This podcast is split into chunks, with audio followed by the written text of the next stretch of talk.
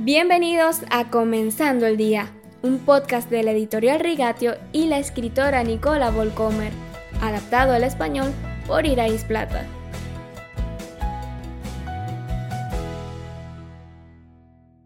Buenos días, queridos oyentes. Cultivar muchas plantas juntas puede ser tan malo.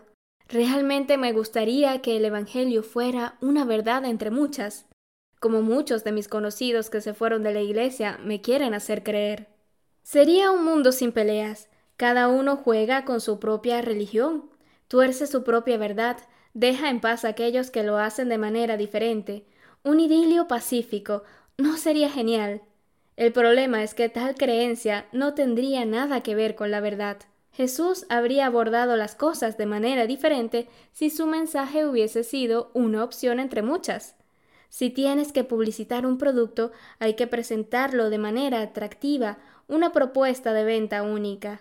Y Jesús tiene muy bien esto último, es decir, su afirmación de ser el único camino a Dios y su exhortación a sus seguidores a renunciar a todos los placeres mundanos y seguirlo. Esta es la característica única del Evangelio, nos exige todo o nada, frío o caliente, dentro o fuera, Suena duro hasta que conocemos al que lo pide.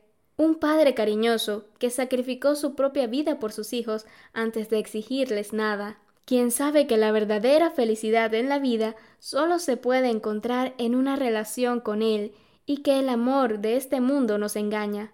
Si hiciera compromisos baratos no sería Dios. Si nos diera un kit con el que pudiéramos armar nuestra propia mezcla, tampoco sería Dios. Aquel que es verdaderamente Dios no actúa como un vendedor vendiendo una mercancía. Aparece como un predicador que advierte a la gente que no marche hacia el abismo. Un evangelio suavizado no es un evangelio, trae frustración, no fruto.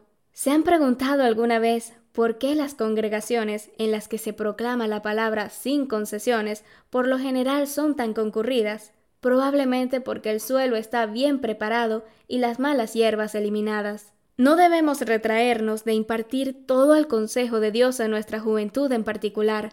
Podemos hacerlo con gran alegría, no con un dedo levantado. Los jóvenes también quieren la verdad, no entretenimiento. Un sello distintivo de una iglesia saludable es que existen condiciones de entrada, pero son bíblicas. No hubo conversiones baratas con Jesús. Una vez sorprendió a un joven diciéndole que vendiera todo lo que tenía y se lo diera a los más pobres en Lucas capítulo 12 versículo 33. No trató de ganárselo para su agenda por las buenas o por las malas.